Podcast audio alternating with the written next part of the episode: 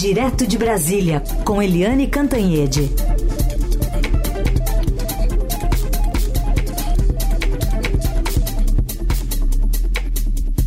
Tudo bem, Eliane? Bom dia. Bom dia, Carolina. Bom dia, ouvintes. Falando um pouquinho aqui para os nossos ouvintes dessa operação da, da Polícia é, Federal que aparentemente surpreendeu o clã bolsonarista. Pois é, mas não devia surpreender, sabe por quê? Porque nós demos isso. Eu escrevi no Estadão e falei na Rádio Eldorado e falei na Globo News o, a nova linha de investigação da Polícia Federal era exatamente um esquema internacional de venda de joias, de, enfim, pedras preciosas, desses presentes todos que a família Bolsonaro estava ganhando. Né? E por que que eu falei isso? Primeiro, porque uma fonte super importante tinha me falado né, do esquema internacional, e tinha me dado os dados. Quando uh, o COAF descobriu os 3,7 milhões de reais eh, de movimentação financeira nas contas do tenente-coronel Mauro Cid, que foi ajudante de ordens de Bolsonaro, o COAF também descobriu com quem eram essas movimentações financeiras.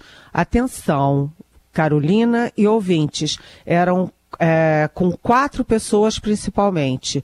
Primeiro, um ourives. Ourives é aquele que é, trata de joias, é, dilapida pedras preciosas, é, diamantes, é, mexe com ouro, com joias. Segundo, um caixeiro viajante, que eu nem sei direito o que, que significa isso nos dias de hoje, dia, né? mas mexe com uh, compra e venda. Segundo, uh, terceiro, né? Uh, um tio da mulher do Mauro Cid. E quarto, o sargento Mauro dos Reis, que era daquele esquema lá do Palácio do Planalto, que fazia as movimentações em dinheiro vivo para Michele Bolsonaro.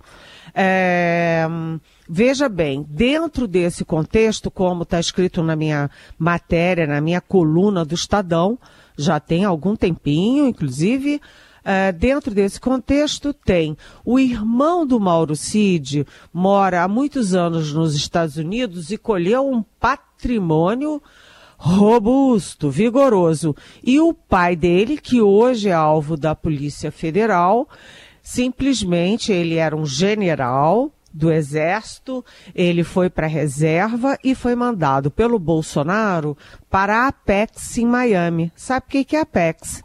A PEX cuida de é, negócios, cuida de exportação e importação. E aí, logo depois da minha coluna, depois do que eu anunciei isso, o que que veio? Veio a história do Rolex, que o Mauro Cid estava tentando vender. Um Rolex cravejado de diamantes no valor de 300 mil reais. E ele estava negociando isso com uma brasileira em inglês. Ou seja, era uma negociação para o exterior. Então, essa história toda vai complicando muito, muito, muito a vida do é, Tenente Coronel da Ativa Mauro Cid, agora do pai dele, da família dele, e tudo isso, essas joias, essas. É, esses diamantes todos eram do Mauro Cid? Ou ele estava fazendo isso amando de alguém. E agora nas operações tem essa aí, essa novidade do Frederico Wassef. Gente, gente, onde vai parar essa história, hein? É, o fio que não, não para de vir, não. Bom, você mencionou eh, esse fato de hoje. Hoje a gente tem também o depoimento da ex-diretora de inteligência no Ministério da Justiça, Marília Alencar, para a Polícia Federal, depoimento marcado para as 11. Ela que é a delegada que confirmou, né, que, que vai à oitiva, mas deve prestar esclarecimento sobre a investigação em relação àquelas blitz da Polícia Rodoviária Federal no segundo turno das eleições. Ontem, a gente tem a manifestação do ministro eh, da Justiça, né, do então governo Bolsonaro, Anderson Torres, falando à CPI do Distrito Federal, nesta quinta, sobre os atos antidemocráticos, disse que não teve participação nessas ações da Polícia Rodoviária. Eu não tinha interferência no planejamento interno da Polícia Rodoviária Federal e muito menos da Polícia Federal. Eles tinham o planejamento deles, que é feito para o Brasil inteiro, e agiram conforme o planejamento deles. Isso não é atribuição do Ministério da Justiça. E aí, nesse inquérito sobre as blitz, o ex-diretor-geral eh, Silvinei Vasques também prestou depoimento ontem. Os advogados falaram com a imprensa, disseram que as autoridades não ofereceram acordo de colaboração premiada, porque Silvinei não tem interesse na delação, Ainda mencionou que delação é para quem cometeu algum crime e tal. A gente vai ouvir aqui a palavra um dos advogados, Eduardo Pedro Simão. O responsável por essa operação envolvendo a eleição foi o Ministério da Justiça, entendeu? E a Polícia Rodoviária é subordinada, então tem que obedecer, né? Mas não teve nenhum pedido no sentido de cometer alguma infração ou perseguir um viés político ou outro, não, não teve nada disso. Ele pediu para cumprir a legislação, para fiscalizar com rigor, mas independente do lado, para exercer a função. Não é porque dia de eleição que o sujeito pode andar com um carro com droga. Dia de eleição não dá isenção para ninguém praticar nenhum crime. Semana, então, que começou com a prisão de Silvinei e termina agora com a família Cid, né, Eliane? Pois é, uh, essa semana foi, vamos dizer assim, dramática para o Bolsonaro e para o bolsonarismo. Porque começou com Silvio Ney Vasques. Veja bem, o Silvio Ney Vasques, é, puxa vida, ele era diretor-geral da Polícia Rodoviária Federal.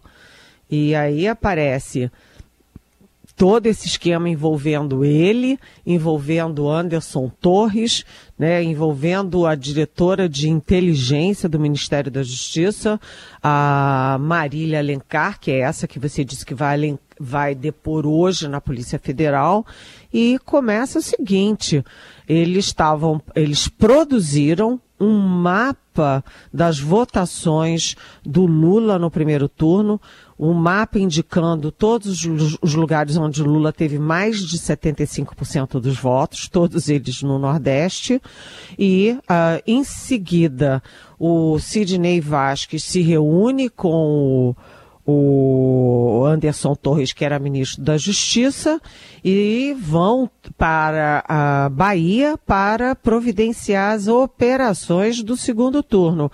E essas operações eram todas contra os eleitores do Lula, os ônibus e, e combis e, e, e, vans que carregavam eleitores do Lula nessas áreas onde Lula era campeão de votos. Quer dizer, tem tudo a ver. Era, é só comparar né, a disparidade entre as operações da PRF no Nordeste no dia do segundo turno e no Sudeste sabe? Então, é, sabe, é, tá bem comprovado a, a situação toda ali, né? Toda a operação para intervir na eleição, assim como eles intervieram nas urnas e contra as urnas eletrônicas. Inclusive o próprio presidente da República, Jair Bolsonaro, na época, que, uh, enfim, é investigado, inclusive, né, e já foi tornado inelegível uh, pelaquela reunião com embaixadores estrangeiros em que ele uh, fazia, sabe, ele simplesmente desqualificava e agredia o sistema eleitoral brasileiro, as eleições brasileiras e, portanto, a democracia brasileira né? Então a coisa tá ruim. E chega no final da semana com a família Mauro Cid ali no foco sob suspeita de um esquema internacional de venda de presentes que não poderiam. Queria puxar contigo agora uma manifestação sobre alguns governadores, né, que representam essa nova direita aí, Pensando também nesse panorama da semana, Tarcísio de Freitas e Romeu Zema, é, a partir até de uma fala de um nome é, associado ao Centrão, que é o presidente do Partido Progressista, senador Ciro Nogueira, que falou conosco agora de manhã, é, especialmente envolvendo a questão de reforma ministerial, e diz que André Fufuca, deputado que já basicamente está declarado ministro, só não se sabe para qual pasta, que enquanto ele for presidente do PP, não se apoiará ao governo Lula em hipótese alguma. O deputado André Fufuca deve ser afastado das decisões partidárias sumariamente, assim que for é, tomar posse. Diz que ele, por exemplo, seria um bom ministro, né, quando questionado, de um governo Tarcísio de Freitas 2026. Foi lá na frente para dar essa resposta para a gente e diz que, perguntado né, sobre essa manifestação ontem de Tarcísio de Freitas sobre o Republicanos, de que ele poderia até deixar o partido se é, o republicano se aliasse ao governo Lula, dizendo que o PP está de portas abertas. Vamos ouvir. Eu não vejo motivo do Tarcísio sair do republicano. O republicano é um partido aliado nosso. Se ele resolver, meu Deus, o partido está com as portas escancaradas. Será um orgulho muito grande ter um homem que representa a esperança no nosso Brasil. Está se transformando no melhor governador da história de São Paulo. Lá na frente, o Brasil vai conclamar. Eu tenho certeza que ele não irá resistir à vontade do povo brasileiro de ter o presidente. Bom, e qual panorama você pode fazer para a gente também dos governadores, Eli? Pois é, se essa semana foi péssima para o bolsonarismo, né? Com Mauro Cid, agora o pai do Mauro Cid, Silvio Ney Vasque, Anderson Torres, né? A semana também foi muito ruim para a chamada nova direita.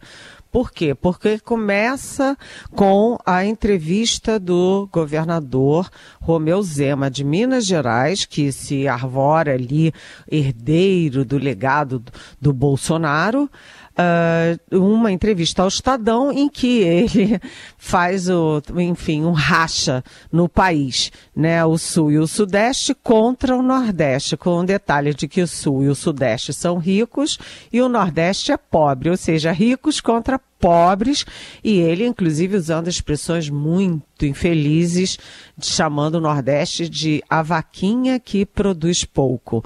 Então, Romeu Zema, se ele pretende algum voo nacional, ele rompeu com metade do país e o Congresso Nacional e a opinião pública foi assim, sabe, foi uma, uma declaração, foi uma expressão é, sabe, não apenas infeliz, mas sabe, dramática, né?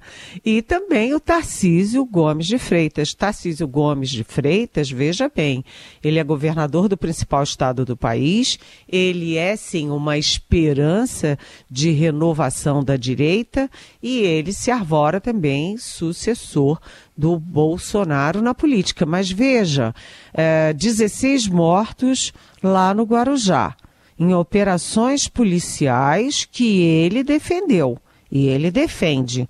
Mas espera aí, a boa operação policial é quando morre pouca gente, né? E prende-se muito e, enfim, descobre-se muito. 16 mortos é um pouco demais, principalmente porque isso veio depois do assassinato cruel, sabe, é assim, inimaginável de um soldado.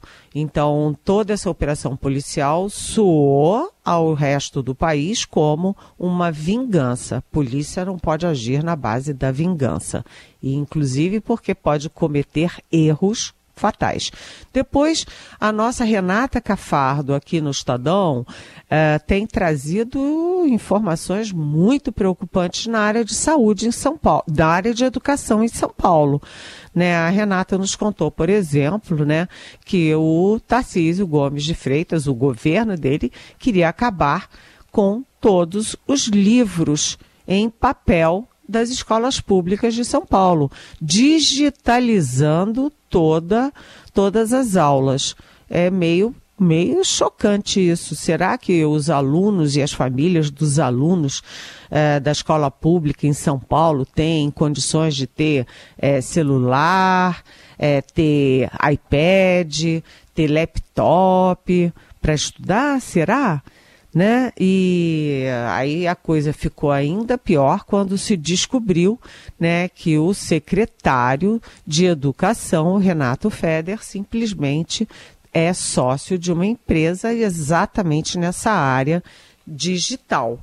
Ou seja, até onde vai o interesse da empresa, até onde vai o interesse dos alunos da escola pública em São Paulo. Aí o governo voltou atrás e disse: ah, não, não vai ser digitalização 100% não. Mas insistiu em recusar 10 milhões de livros didáticos do MEC para produzir, para ter os seus próprios livros. É muito estranho. Além disso, regras é, que são assim muito, vamos dizer, suspeitas. Uma delas que a Secretaria de Educação queria criar ou está criando é de que os diretores podem entrar na aula a qualquer momento para dar, vamos dizer assim, fazer blitzes nas aulas dos professores. E também há depois mais uma descoberta.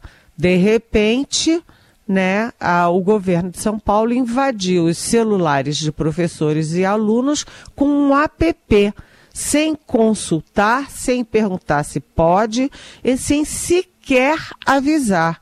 Então, essas coisas todas vão deixando o Zema e o Tarcísio com uma interrogação. Que direita é essa?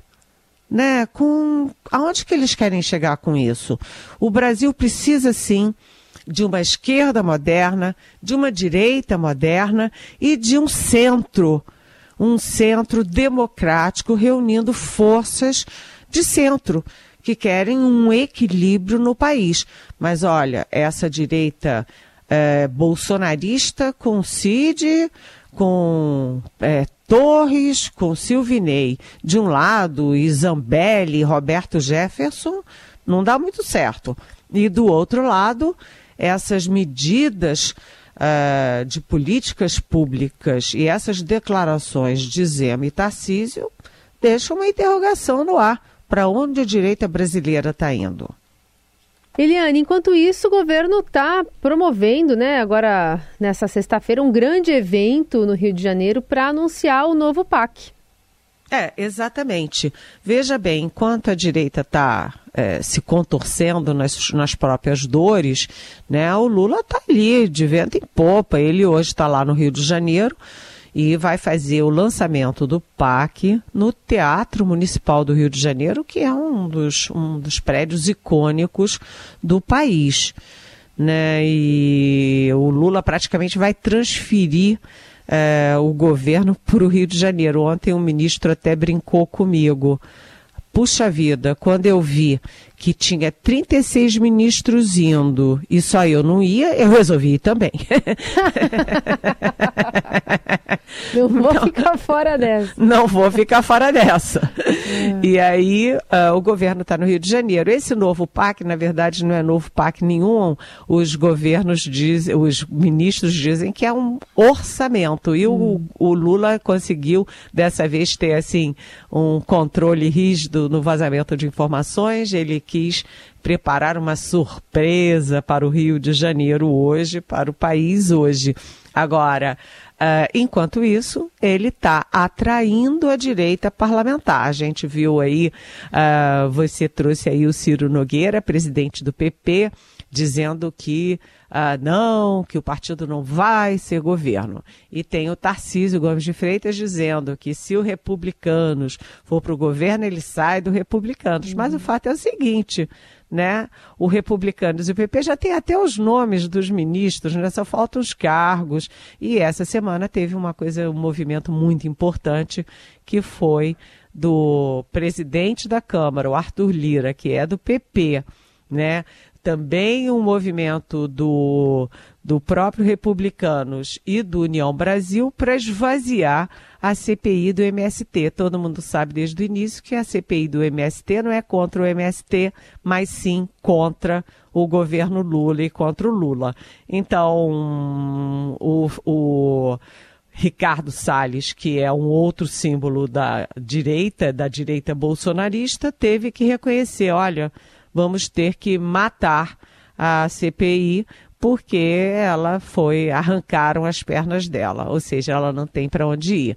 Então é aquela coisa, a semana foi ruim para a direita e o Lula está quietinho ali. Aliás, o Lula que passou uma semana fora e volta hoje a Brasília, Carolina. Essa é a Eliane Cantanhede, rematando essa sexta-feira noticiosa aqui no Jornal Dourado também.